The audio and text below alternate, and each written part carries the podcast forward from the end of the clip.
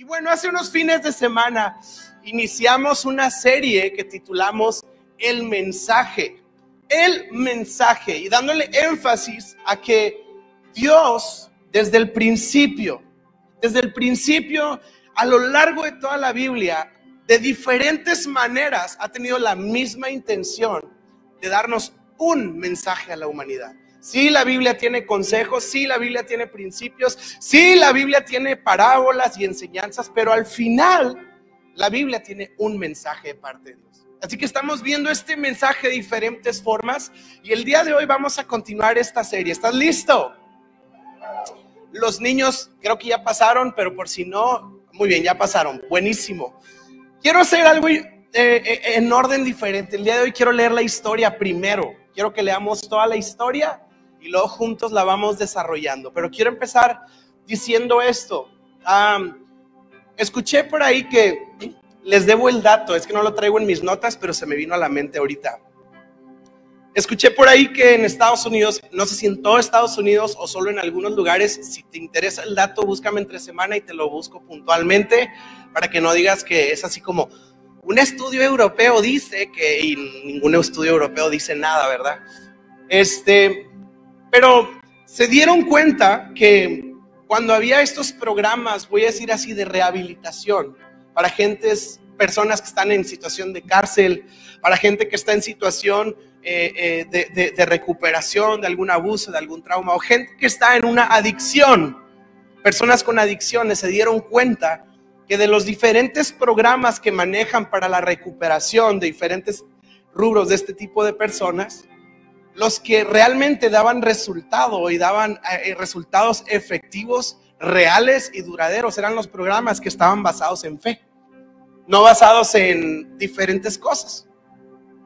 Y, yo estaba pensando esto y a lo mejor tú dices, gloria a Dios, amén. Y sí, gloria a Dios y amén. Pero yo quiero sacar este dato eh, porque quiero que pienses lo que pensamos o lo que implica lo que estoy diciendo ahorita. Como sociedad, y ahí discúlpenme, normalmente traigo la voz de Luis Miguel, pero el día de hoy estoy un poco ronco. no estoy enfermo, no se asusten, no tengo ningún síntoma en nada, solamente estoy ronco. ¿Está bien? Un estudio europeo dice, y está muy interesante este dato, y, a lo mejor le voy a dar un giro inesperado a este dato, porque como sociedad eh, aceptamos esto como un gran logro, ¿no? Eh, sí, darles un programa basado en fe al drogadicto, al de la cárcel y al traumado, usando esa expresión. Pero no pensamos que quizá el empresario exitoso también necesite fe. No pensamos que el millonario que tiene la vida resuelta también necesita fe. No pensamos que el de la familia estable y el del trabajo estable y, el que vive una vida cotidiana sin tanto drama también necesita vivir una vida que sea apoyada y sustentada por un, voy a decir así, un programa de fe. Como sociedad, como que pensamos, ay, sí, los drogadictos, los de la cárcel, a ellos sí, háblales de Dios y a mí para que ellos cambien, para que ellos sean transformados. Y entonces estos conceptos de la transformación y del cambio como que sí son muy atractivos y todos los em, impulsamos como que para el que está en una situación obvia, pero luego a veces como que la separamos de nuestra realidad, como que, bueno, yo no estoy tan mal. A mí no me hables de transformación, a mí háblame de mejora, a mí háblame de cómo puedo ir a otro nivel, a mí háblame de cómo puedo estar en un mejor lugar. Y la historia que vamos a ver el día de hoy habla acerca de la transformación en nuestros corazones de una manera totalmente inesperada, de una manera como no lo habíamos pensado antes. Así que, ¿qué te parece si, si leemos la Biblia juntos, oramos? Y platicamos un poquito más acerca de la Biblia. ¿Está bien? Juan capítulo 3, versículo 1. Si no traes tu Biblia, ahí va a estar en la pantalla. Esta misma historia la vas a encontrar en tu Biblia. Y dice, había un hombre llamado Nicodemo, un líder religioso judío de los fariseos. Una noche fue a hablar con Jesús. Rabí le dijo, todos sabemos que Dios te ha enviado para enseñarnos. Las señales milagrosas que hace son la prueba de que Dios está contigo. Versículo 2. Una, ah, no, perdón. Ah, versículo 3. Jesús le respondió, te digo la verdad, te digo la verdad, a menos de que nazcas de nuevo, no puedes ver el reino de Dios. ¿Qué quieres decir? exclamó Nicodemo. ¿Cómo puede un hombre mayor volver al vientre de su madre y nacer de nuevo? Siguiente versículo. Jesús le contestó, te digo la verdad, nadie puede entrar en el reino de Dios si no nace de agua y del Espíritu con E mayúscula, y está hablando del Espíritu Santo. Versículo 6, el humano solo puede reproducir la vida humana, pero la vida espiritual nace del Espíritu Santo. Siguiente versículo. Así que no te sorprendas cuando te digo, tienes que nacer de nuevo. El viento sopla hacia donde quiere y de la misma manera oyes el viento, pero no sabes de dónde viene ni a dónde va. Tampoco puedes explicar cómo es que las personas nacen del Espíritu. Ah, seguimos. Ah, dice, ¿cómo es posible todo esto? Preguntó Nicodemo y Jesús le contestó, tú eres un respetado maestro judío y aún no entiendes estas cosas. Te aseguro que les contamos lo que sabemos y hemos visto y ustedes todavía se niegan a creer en nuestro testimonio. Ahora bien, si no me creen, está hablando Jesús, si no me creen cuando les hablo de las cosas terrenales, ¿cómo me creerán si les hablo de las cosas celestiales? Nadie jamás fue al cielo y regresó, pero el Hijo del Hombre bajó del cielo. Jesús está diciendo, yo sí sé lo que estoy hablando porque yo vengo de allá. Yo no te cuento, yo no te hablo de lo que me platicaron de Dios, yo te hablo de Dios porque yo vengo de allá. El versículo, ah, ah bueno, y ahí nos quedamos. El Hijo del Hombre bajó del cielo. Y mi mensaje del día de hoy lo titulé, no es como me dijeron. Digan conmigo, no es como me dijeron. Díganle a su vecino, díganle, no es como me dijeron. Vamos a orar, Señor, en el nombre precioso de Jesús. En esta tarde que estamos disfrutando aquí juntos, pido que hables algo a nuestra vida y que este mensaje que tú vienes comunicando desde el principio haga solo lo que este mensaje puede hacer, que es traer salvación, vida eterna y transformación. Lo pedimos esto. Dile conmigo, hazlo conmigo, Señor, en esta mañana hazlo conmigo. En el nombre de Jesús, amén y amén. Le podemos dar un aplauso a Jesús porque es bueno.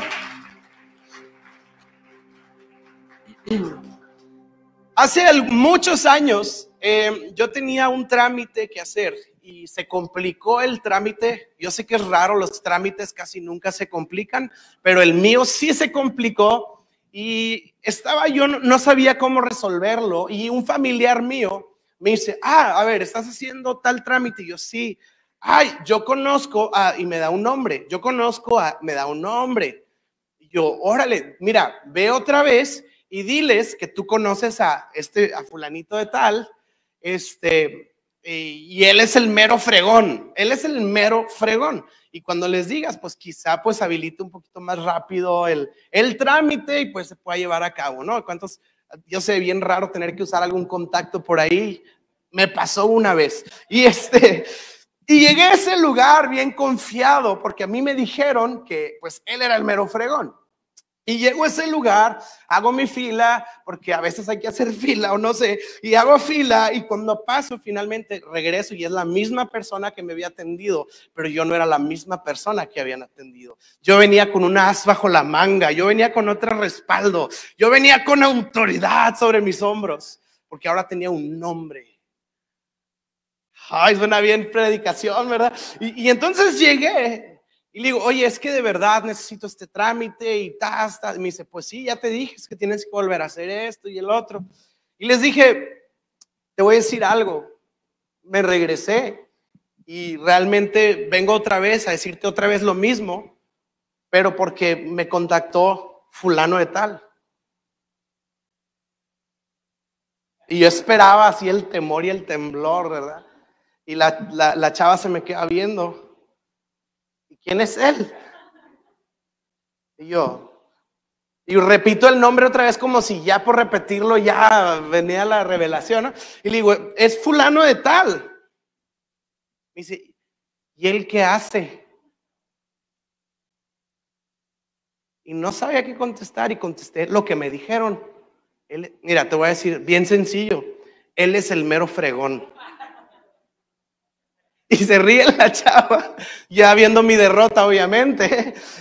Y le digo, no sé específicamente qué puesto es ese, pero solo imagínate, ahí te la dejo a tu imaginación. Y me dijo, no, pues muchas gracias, ¿verdad? Y no, no se facilitó el trámite.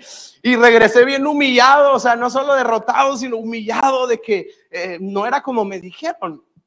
No era como me dijeron, a veces te dicen que hagas algo y no sale como esperabas que ibas a, suceder o no se cumple lo que te habían dicho que se iba a cumplir. ¿A alguien le ha pasado algo similar? ¿A alguien le ha pasado que te dijeron algo y llegaste y no era lo que te habían dicho? Bueno, esta historia tiene todo que ver con un ejemplo como este, pero no en un trámite sencillo, no en un trámite o una decisión cotidiana. Estamos hablando de otro nivel, en un nivel espiritual y en un nivel que tiene que ver con devoción y salvación.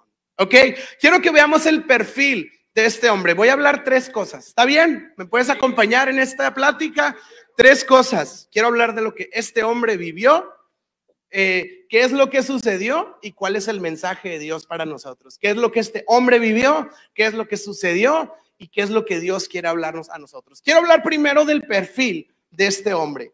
Juan 3.1. Había un hombre llamado Nicodemo, un líder religioso judío de los fariseos, y fue a hablar con Jesús. Rabí le dijo, todos sabemos que Dios te ha enviado para enseñarnos.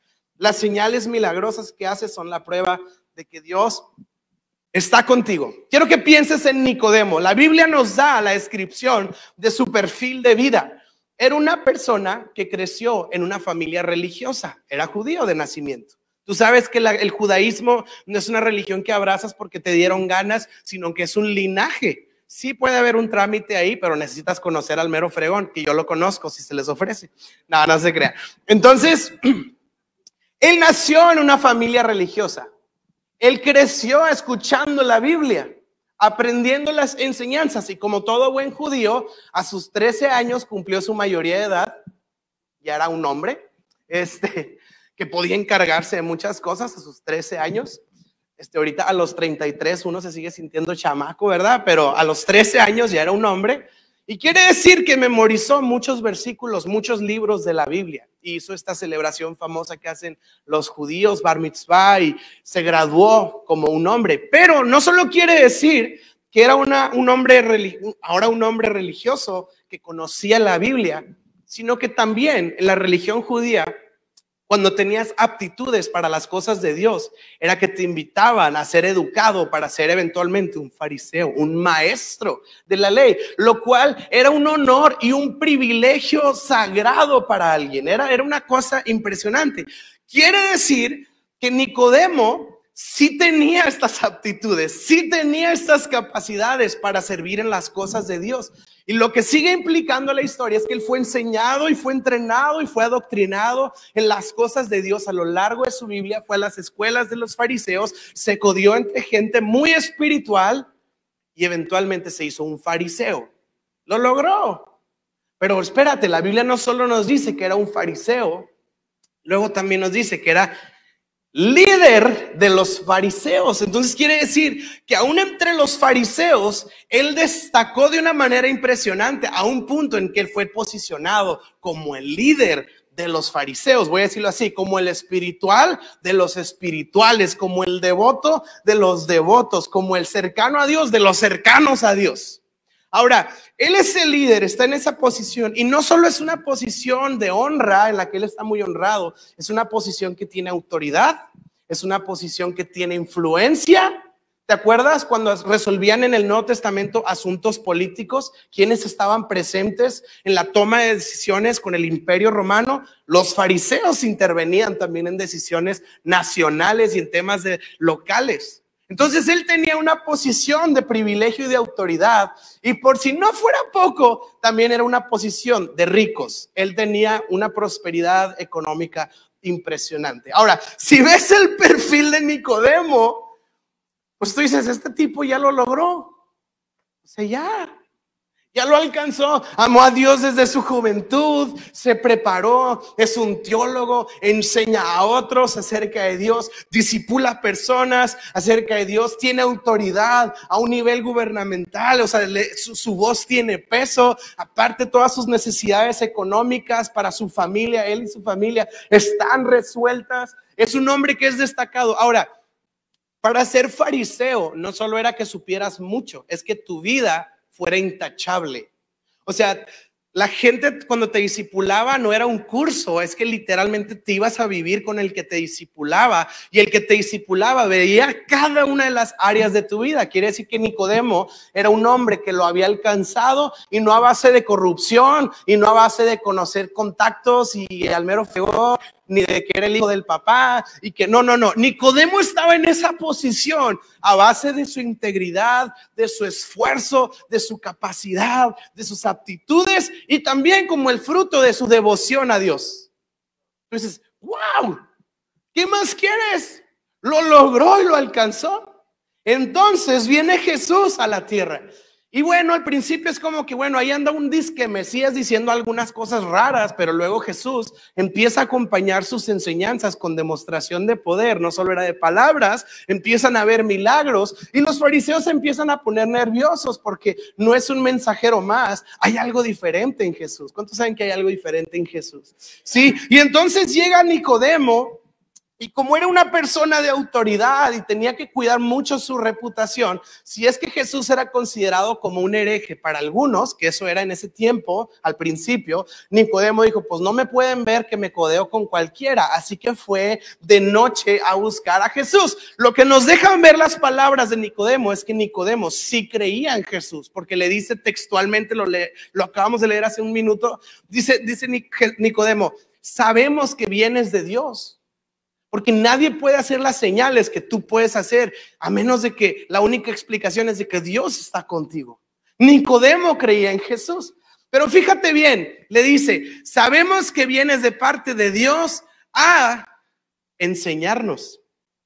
Esta es la expresión de Nicodemo. Nicodemo ve a Jesús y dice, el propósito de Jesús de estar aquí es que nos dé más conocimiento, más información. Quizá Nicodemo decía, igual y nos enseña cómo hacer milagros. Quizá nos da un curso de, sacar eh, demonios y no sé, algo nos va a enseñar. Y textualmente sabemos que vienes de parte de Dios a enseñarnos. Rabí, y la palabra rabí quiere decir maestro.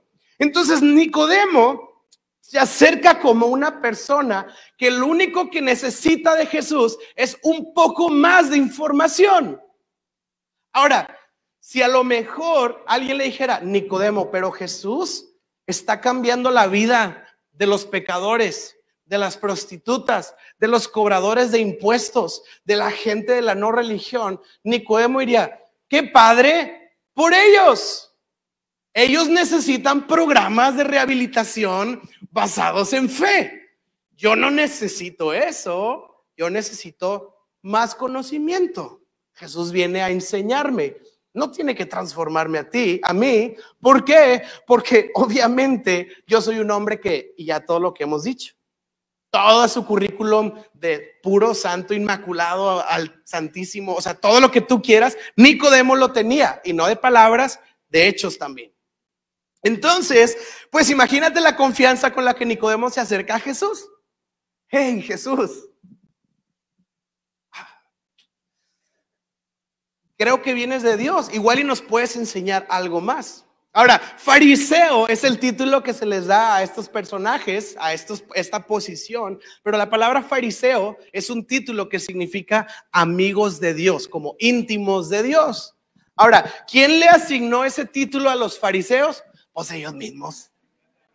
Claro, claro. No es como que Dios bajó y dijo, ellos son mis amigos. O sea, ellos se lo asignaron entonces, pues ahí viene Nicodemo, el amigo de Dios, intachable, irreprensible, o sea, el nieto favorito. Sí, el nieto que hizo orgulloso a la abuela. ¿Sí me explico? Ay, mi nieto siempre tan cerca de Diosito y mira bien portado. ¿Por qué no eres como Ramoncito? Él no dice groserías como tú. Él era el ejemplo, era el triunfo de la familia, era el bien portado. Era a lo mejor la envidia de algunos, o era a lo mejor la crítica de otros, pero por sus propias inseguridades. Ay, sí, ese Nicodemo. Uy, todo perfecto.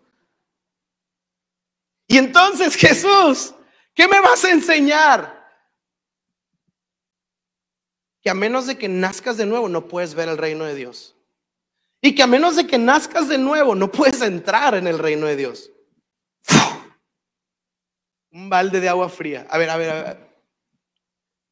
¿Cómo? O sea, no estoy viendo el reino de Dios y no estoy en el reino de Dios. Jesús el Mesías me está diciendo a mí, Nicodemo, que yo no estoy en el reino de Dios y que necesito algo para ver si puedo entrar. Casi, casi yo lo inauguré. Y ahora el Mesías me viene a decir a mí que no estoy en el reino de Dios y que ni lo estoy viendo. O sea, dijeras tú, bueno, estoy cerquita y lo estoy viendo. No lo veo y no estoy ahí.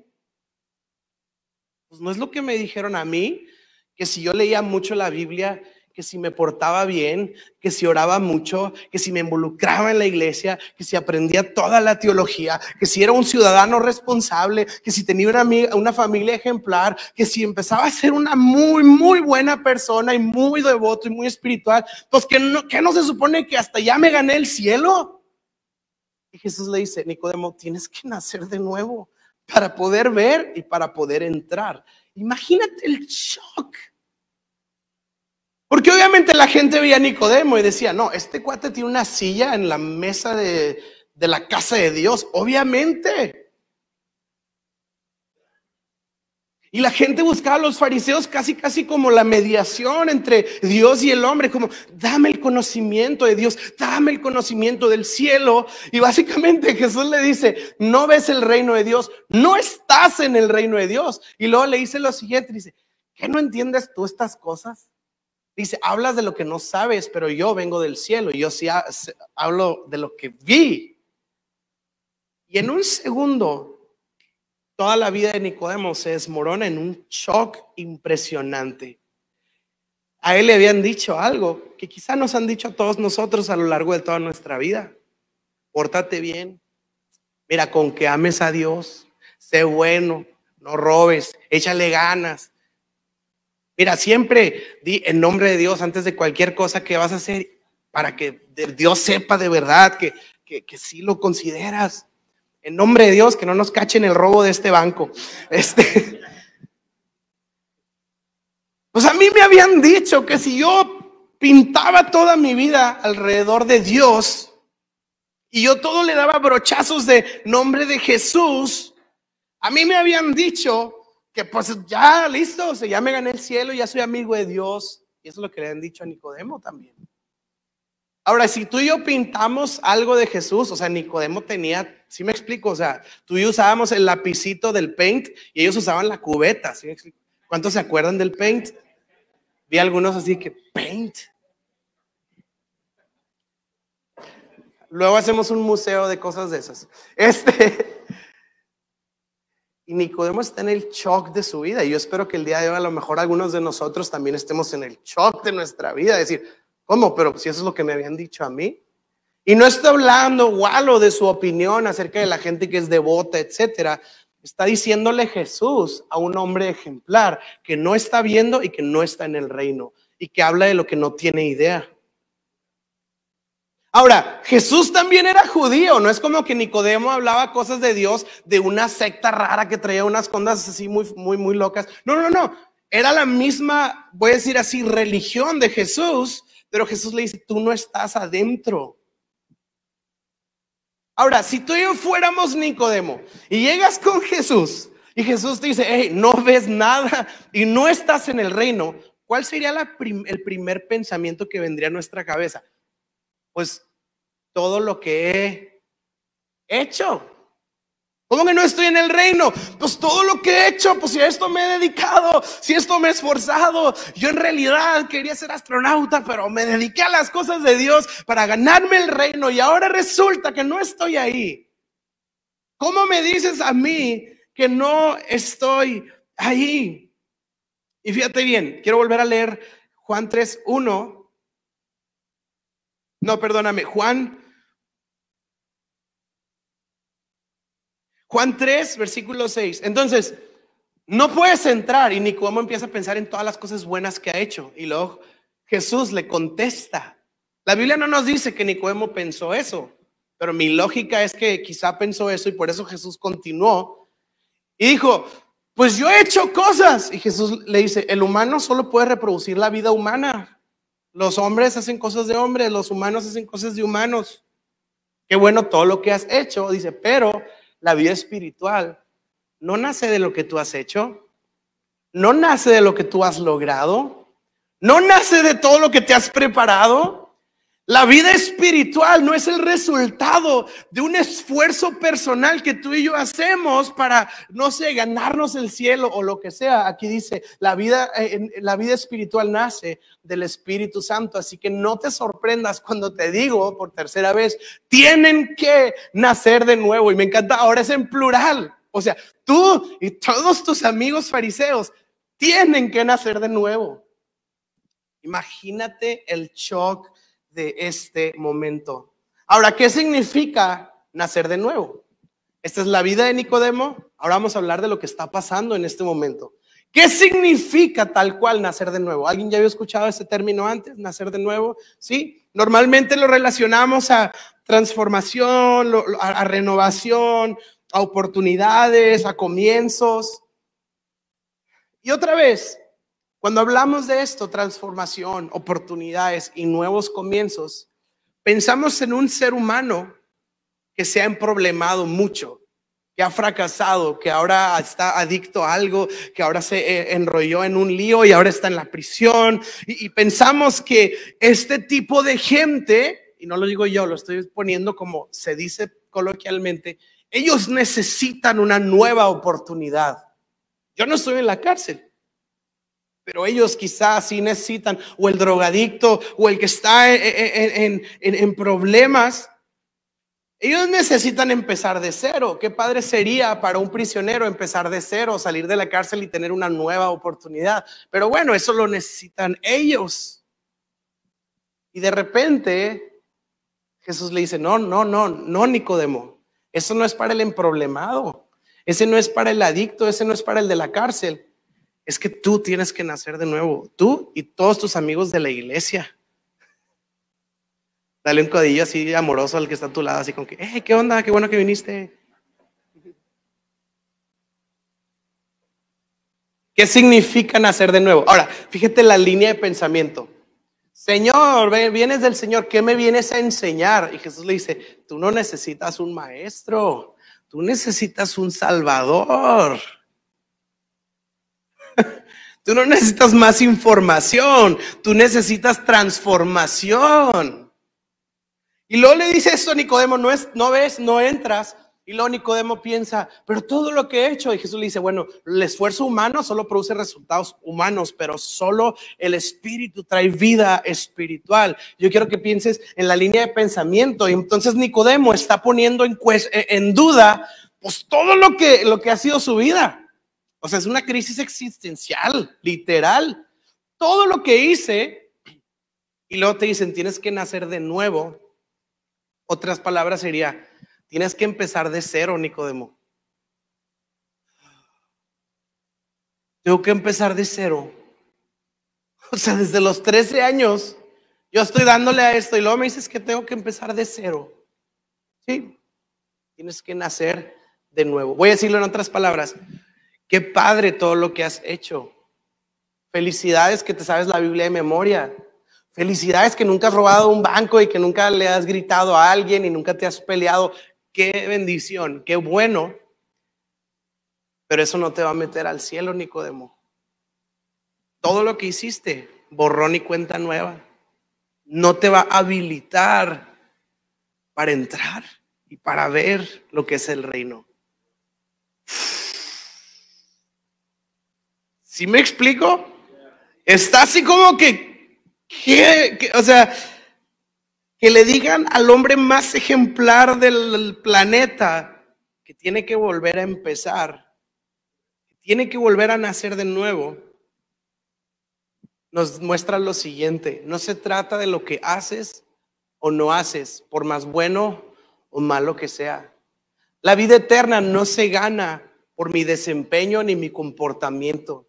Yo no puedo ver el reino del cielo ni entrar a él porque fui un ciudadano ejemplar, porque me dieron un premio Nobel, porque fui y le di de comer a, una comunidad que no tenía nada que comer. O sea, eso está padrísimo y eso le agrada a Dios. Por supuesto que le agrada a Dios. Sin embargo, para entrar y para ver el reino de los cielos, no, no se necesita eh, eh, este, un, un boleto de admisión. Lo que nos está diciendo aquí es que se necesita transformación.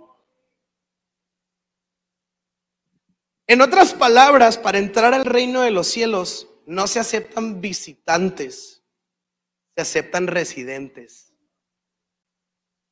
Y de alguna manera lo que Jesús le está diciendo a Nicodemo es, es que tú, o sea, tú estás ahí en el lobby, pues. O sea, y algunos otros fariseos le dijeron, Jesús, ¿cuál es el mandamiento más importante? Y Jesús, ama a Dios sobre todas las cosas y a tu prójimo como a ti mismo. Y Jesús le dice, bien dices, ciertamente no estás lejos del reino. ¿No estoy lejos? No, no estás lejos, estás cerquita. O sea, no estoy dentro. Tampoco estás dentro. Estás cerca. Pero necesitas ser residente, no visitante. En el cielo no se aceptan turistas. Solo se aceptan hijos. Ahora, parece que lo que estoy diciendo está hablando de exclusión, pues por los complejos que traemos esta generación. Ah, me ofendieron. No, no te ofendas. ok. ¿Qué significa? ¿Cómo, ¿Cómo, sucede esto? Es que a mí me dijeron que yo, Walo, yo, yo, yo, yo, la persona que yo soy, tengo que echarle ganas. Tengo que portarme mejor. Tengo que ser más ejemplar. Y hasta en la iglesia nos han dicho, tienes que dar buen testimonio. Y entonces ahí andamos, estoy con el buen testimonio y entonces ahí ando aparentando en ciertos lugares y luego en mi casa ando haciendo otras cosas, pues porque por lo importante es lo, es lo que testifico a otros, ¿verdad? Y entonces a mí me han dicho que me porte bien, que hable así, que diga gloria a Dios después de cada cosa buena que sucede, que diga amén todo el tiempo. O sea, y, y nos empiezan a decir que hagamos cosas esperando un fruto que esta historia nos dice que no se cumplió. A mí me habían dicho que si me esforzaba iba a, ver, iba a entrar al reino y esta historia nos está diciendo que no se cumplió el resultado. Ahora quiero que veamos esto. Voy a poner una ilustración y creo que si te quedas algo en esta tarde es que Jesús es bueno y que Jesús te ama, pero también esta ilustración. Lo que hacemos nosotros como sociedad y muchas veces en la iglesia es lo siguiente soy un manzano y doy manzanas. Y de repente la Biblia me dice, tienes que dar duraznos. Y yo digo, oh, ok, yo soy un manzano, pero el fruto que Dios quiere son duraznos. Ok, me voy a echar más agua en el año y unos fertilizantes bien potentes y me voy a estar echando mucha, mucha, mucha agua y voy a estar siendo expuesto al sol para que el año que entra, cuando vuelva a dar fruto, ahora ya no sean manzanas, ahora sean duraznos. ¿Qué sucede? Soy este manzano, hey, riéguenme, riéguenme y empieza el agua a correr en mis raíces y está corriendo el agua y está corriendo y luego me dan vitaminas. ¿Y qué va a pasar el año que entra? Voy a dar manzanas.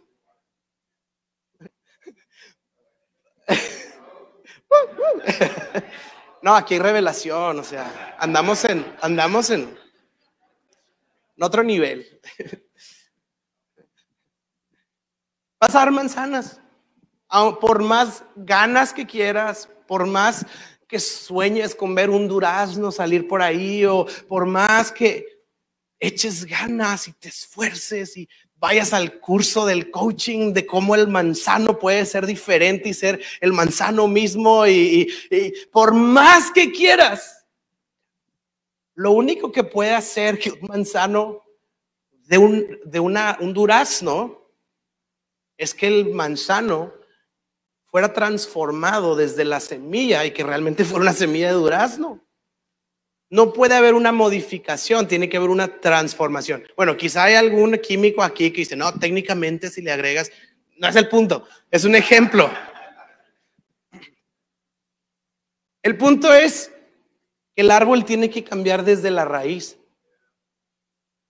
Es imposible. Y sabes, A veces estamos en la iglesia frustrados porque estamos queriendo ver un fruto que no sale de nosotros. Y por más que me esfuerzo y me esfuerzo y le echo ganas y le echo ganas y sigo yendo a la iglesia y sigo sirviendo y sigo leyendo la Biblia, hago todo esto y digo, ahora sí va a salir este fruto que tanto deseo y me sigo dando cuenta que nomás no sale ese fruto. Es porque ese fruto, aquí decía Jesús, lo que el hombre puede hacer solamente es replicar esfuerzo de hombres. Lo que las manzanos pueden hacer es hacer manzanas, pero el espíritu se puede producir en nosotros vida espiritual. Lo que yo quiero decirte el día de hoy, por eso te digo que más de verse como algo exclusivo, es decirte esto. Para entrar en el reino de los cielos, no tienes que hacer, tienes que ser.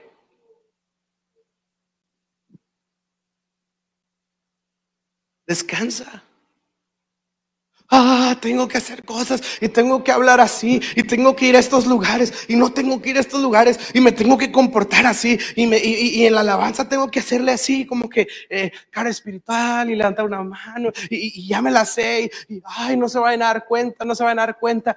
No necesitas hacer nada, necesitas ser. Y voy a usar el mismo ejemplo del manzano y del durazno.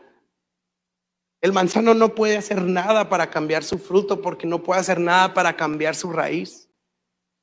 Pero lo que Jesús está diciendo es, pero el Espíritu Santo puede venir y de adentro hacia afuera puede transformar un manzano en un árbol de duraznos.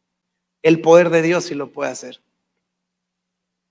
Yo te quiero decir, en mi historia, en mi, vida, en, en, mi encuentro con Dios, yo no tuve la bendición que algunos han tenido de tener así como que a mi sensei, ¿verdad? Así como que mi Johnny Lawrence que me guiara por el camino del, del Señor y, y, este, y que, me, y que mi sensei me, me, llevara, así se ora, así se lee la Biblia, así se comparte la fe, así esto y, y que yo pudiera hablarle todos los días. La realidad es que yo no tuve acá mi mentor o mi maestro, mi rabí, mi sensei o como le quieras decir, yo no tuve nadie así. Pero llama mucho la atención que mi vida empezó a cambiar radicalmente y luego amigos míos veían algo diferente en mí. Decían, ¿por qué ya no haces esto? Ya no haces esto. En tu religión te lo prohíben. Y yo, le dije, yo les decía, no sé si mi religión está prohibido.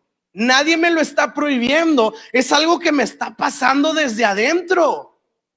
De pronto ya no me atrae, de pronto ya no me dan ganas, de pronto ya no me interesa, de pronto mi corazón y mi pasión y mis deseos, como que siento que se me abrieron los ojos a ciertas cosas. Lo que dijo Nicodemo. Jesús le dijo, es que cuando naces de nuevo empiezas a ver el reino de los cielos. Y entonces lo que sucedió es que algunos me han preguntado, ¿y cómo fue tu encuentro con Dios? Y yo siempre, ya sabes cómo nos encantan esos, los, los, testimonios. Y entonces, siempre que me, una vez me, me preguntaron en una conferencia y conté que estaba un día en un lugar, eh, que, estaba, que estaba así en una situación muy difícil y que hice una oración y dije, Dios, si eres real. Y luego cuento que se abrió el cielo y pasó un rayo y de pronto empezó a bajar como un humo y en medio del humo apareció una paloma y todos están así. Digo, claro que no, no pasó nada de eso. Le digo, pues ya sé qué es lo que ustedes quieren escuchar porque nos gusta el guato, pero fue en un evento de una iglesia como este, un poquito más grande, eran como cinco mil personas, cualquier cosita más grande, y este, y había estacionamiento, era un milagro de Dios eso, y, y predicó un pastor, ¿sabes de qué predicó? Y lo acabo de ver esta semana a ese pastor, y no le puedo decir, algún día le voy a decir, predicó en hacer de nuevo. ¿Y sabes cómo lo dijo él? Él tiene una manera muy peculiar de hablar, algunos lo conocerán. E igual algunos cuando lo digan van a decir, ah, ya sé quién es. Dijo, quizá tú lees tu Biblia, tú oras a Dios, tú vas a la iglesia, pero sigues siendo el mismo miserable infeliz de siempre. Y a ver, ¿supieron quién es? Y cuando yo lo escuché dije, bro, como que Dios también le chismea a gente y le, hablaron de mí este tipo. Porque definitivamente me identifiqué. Dije, sí, yo voy a la iglesia, si yo leo la Biblia, si yo todo eso que él dice, pero sigo siendo el mismo, mismo miserable, infeliz de siempre. Hijo, lo que tú necesitas es nacer de nuevo. Dije, ya di mi nombre, pues, ya estoy listo para pasar. Qué pena, entre 499 mil personas, yo voy a ser el, el 4999, voy a ser el único. Y luego dijo, si eres tú, pasa aquí al frente y rápido porque no hagas perder el tiempo del Espíritu Santo. Y el Espíritu Santo de que sí, es que ando. Tengo que ir a Israel después de aquí. Y yo dije, pues va, pues ni modo, con la pena voy para adelante, ¿no? Y donde me paro, se paran casi todos. Y todos pasan para... Y dije, ah, esta raza infeliz. dije, bueno, no estoy solo. Este. Y no pude pasar porque de verdad había mucha gente. Pues me quedé en mi lugar y había alabanza y gente llorando, gente haciendo así de esas cosas curiosas. Y yo estaba ahí en mi, en mi lugar. Y dije, Dios, no sé qué es no sé qué es específicamente. Puedo tener la idea por cómo suena el concepto, pero yo necesito esto ya desesperadamente en mi vida. Ahora imagínate. Entonces, pues, y esto de verdad, o sea, qué pena, pero es verdad. Oré, hice cara espiritual.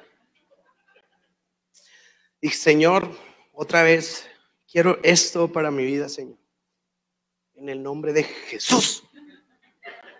Cuando iba a decir Jesús iba a pasar, ¿no? Y, lo...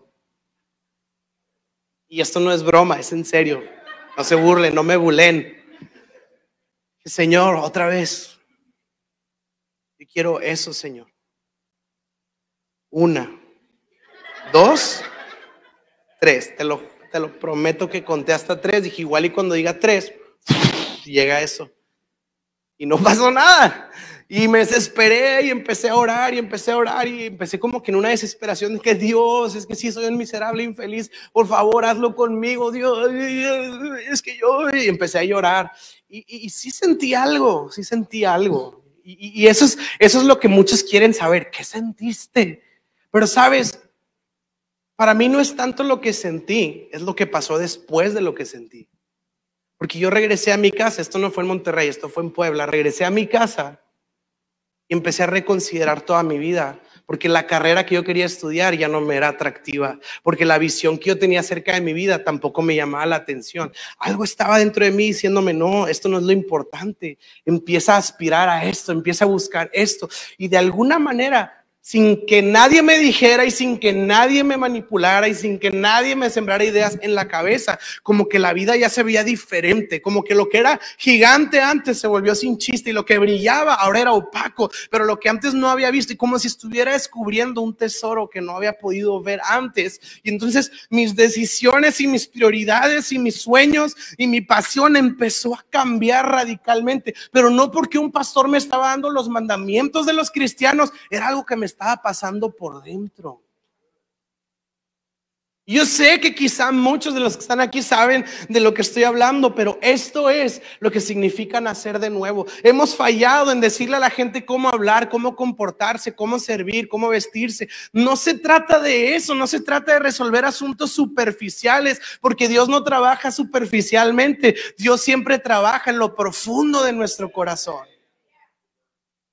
Así que si vienes con un hoyo en el pantalón o con dos hoyos en el pantalón o sin pantalones, no pasa nada. Bueno, siéntate atrás y vienes sin pantalones. Este, pásale un mantel. Este, pero no importa, no importa. Lo que el mensaje del día de hoy es lo que Dios puede hacer adentro de nosotros. Y quiero irme dirigiendo al final de este mensaje, todavía yendo más profundo a esto. Usando el, nada más la referencia del, ejemplo del manzano, no sé si se acuerdan, ni casi ni lo mencioné. Eh, la palabra en, en su idioma original, en griego, nacer de nuevo, si tomas la palabra en su original y lo traduces directo al español, sí se traduce como nacer de nuevo, pero luego también se traduce como lo siguiente, nacer de arriba. Jesús le está diciendo a Nicodemo, necesitas nacer de arriba. Y me encanta ese ejemplo, más bien esa ilustración. Porque cuando tienes un bebé, cuando Aria nació, Andrea ahí no hacía el último grito y el suspiro, no acabando su vida. De Andrea sufriendo y todo, ¿no? Y sale Aria y lo, ay, Andrea, no tiene nada tuyo, se parece totalmente a Walo. Yo, échale, o sea, pobre Andrea dando su vida, yo estaba parado al lado de ella grabando, o sea, y yo me llevé el premio, ¿no? Entonces, pues nace Aria y es que está igualita, es que se parece a ti, es que trae, ¿y por qué? Porque trae mis genes, porque trae nuestros genes. ¿Y sabes qué? Obviamente Aria no solo trae rasgos físicos similares a nuestro ADN, sino que también trae predisposición a ciertas cosas. A un nivel, o sea, literalmente en su genoma, literalmente trae disposición, por ejemplo, a que le guste mucho la música, no el reggaetón.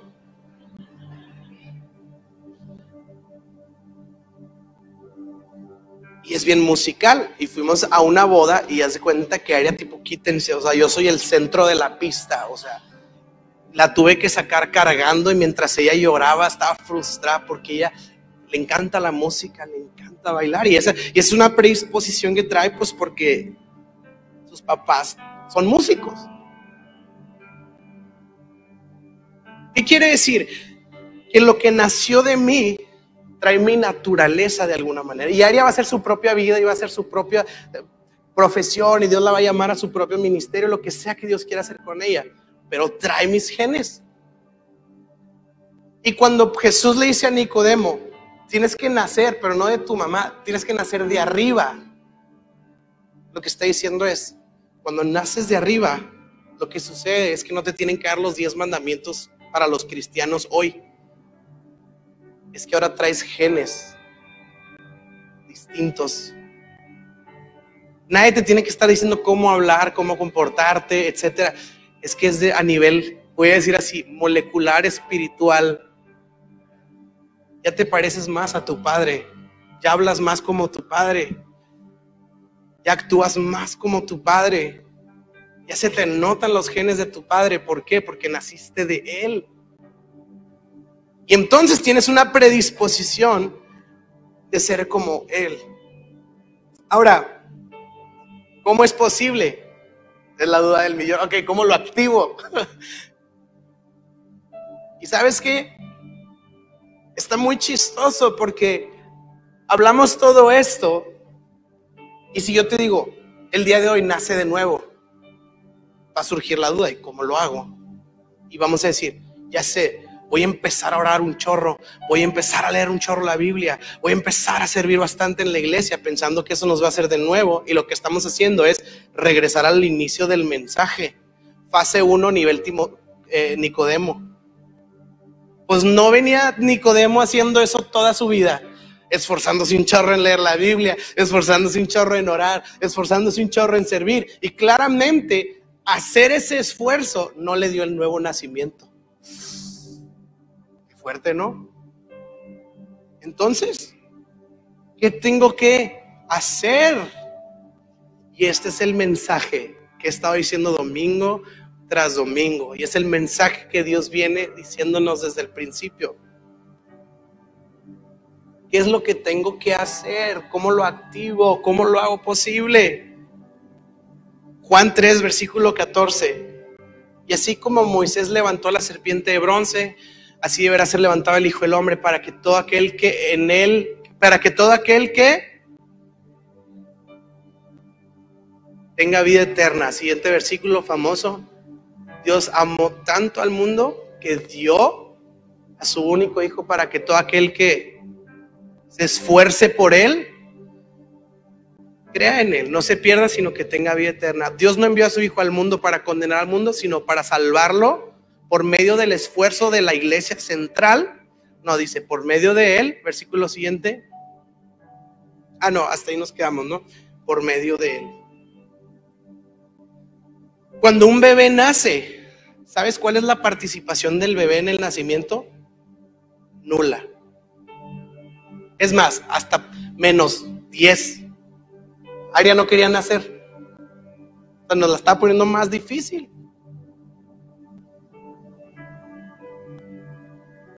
¿De quién es el esfuerzo? Y escucha bien lo que voy a decir porque estoy predicando el Evangelio en este momento. Para que nazca un bebé, alguien más tiene que sufrir. Para que nazca un bebé, alguien más tiene que poner toda su vida y todo su esfuerzo. Para que nazca un bebé, alguien más tiene que sangrar. Para que sea posible que tú y yo nazcamos de nuevo, alguien tuvo que sufrir algo tuvo que esforzarse y alguien tuvo que sangrar. Y esa persona es Jesucristo en la cruz del Calvario, dando todas sus fuerzas, dando toda su vida, dando toda su sangre, dando todo lo que Él es para que tú y yo podamos recibir esta vida espiritual. Ponte de pie el día de hoy.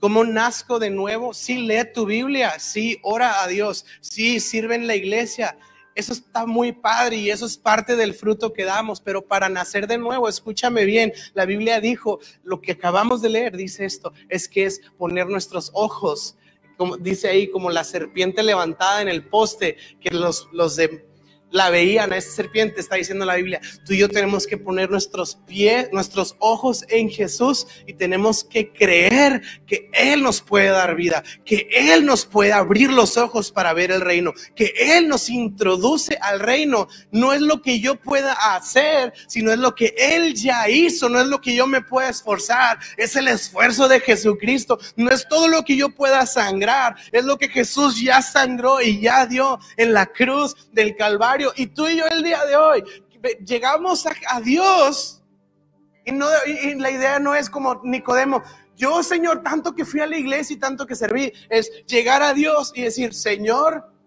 yo creo que tu Hijo Jesucristo fue suficiente para darme vida eterna a mí.